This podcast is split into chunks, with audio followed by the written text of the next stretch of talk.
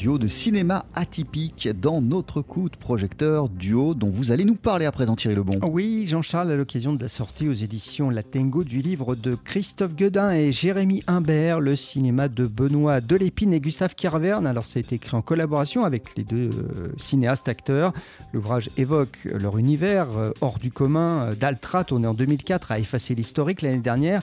On trouve aussi au fil des pages des témoignages d'acteurs qui ont tourné dans leur film, de Jean Dujardin à Albert Dupontel, en passant par Yolande Moreau et Benoît Poulvorde. Et pour Gustave Carverne, eh bien, son travail avec Benoît Delépine, c'est en fait un mélange d'humour, mais aussi quelque chose de très sérieux. On est très très sérieux avec Benoît, on, ne pense qu'au travail, hein.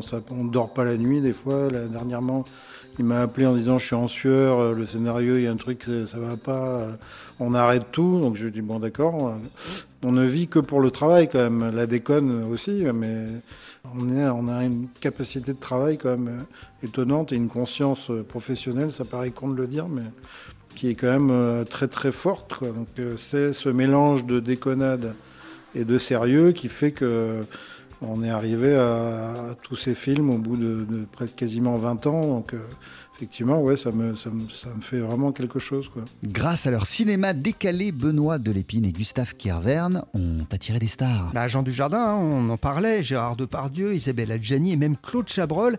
Alors, quand vous repensez à tous ces films, ça vous fait quoi, Benoît Delépine? on a quand même euh, beaucoup ri. Donc euh, voilà. Mais on, a toujours pris ça comme d'abord comme une aventure avant même d'être euh, du cinéma. Donc on s'est beaucoup amusé, on a beaucoup réfléchi, on, a beaucoup partagé, on a vécu des choses extraordinaires avec des gens incroyables qu'on n'aurait même pas osé. enfin, aborder il y a, c'était il y a 20 ans, mais il y a 20 ans, on, on était tous les deux à Groland et on était liquéfiés en, en, voyant, euh, je sais pas, Maurice Piala, etc. On n'aurait jamais imaginé se lancer à ce point-là, mais on a foncé à l'abordage. Voilà. Et alors Thierry, euh, il y a dans le livre les biographies de Benoît Delépine et de Gustave Carverne où on découvre, Jean-Charles, je suis sûr que vous allez être étonné, que Gustave Carverne est un amoureux de jazz et que surtout, quand il était adolescent, eh bien tenez-vous bien, il se rendait au festival Jazz avec un magnétophone à cassette et il enregistrait des concerts. C'est toute une période de ma vie quand même, donc, donc j'étais tout seul comme ça, et le soir à minuit, je me rappelle le dernier concert, en général, il ne faut pas faire de bruit, euh, c'est qu'il y avait toujours un mec au piano dans les arènes. Euh, et donc je, restais là tout seul euh, dans mes pensées, mais j'ai toujours été un peu comme ça. Enfin, c'est ça qui m'a permis aussi à mon avis, de, partir dans, de la création. Je le fais encore maintenant. Des fois, j'aime bien être seul.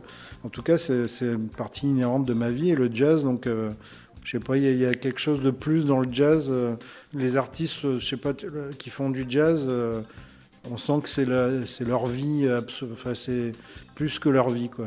Voilà, Gustave Carverne influencé par ses souvenirs des festivals de jazz à Nice pour, euh, pour son travail avec Benoît Delépine. Donc on les retrouve euh, tous les deux euh, dans ce livre vraiment passionnant. C'est un très beau livre avec plein de photos. Le cinéma de Benoît Delépine et Gustave Carverne. c'est coécrit avec Christophe Guedin et Jérémy Imbert et c'est paru aux éditions Latengo. Merci beaucoup Thierry Lebon. On poursuit sur TSF Jazz en compagnie de Django Reinhardt. Voici Brasil.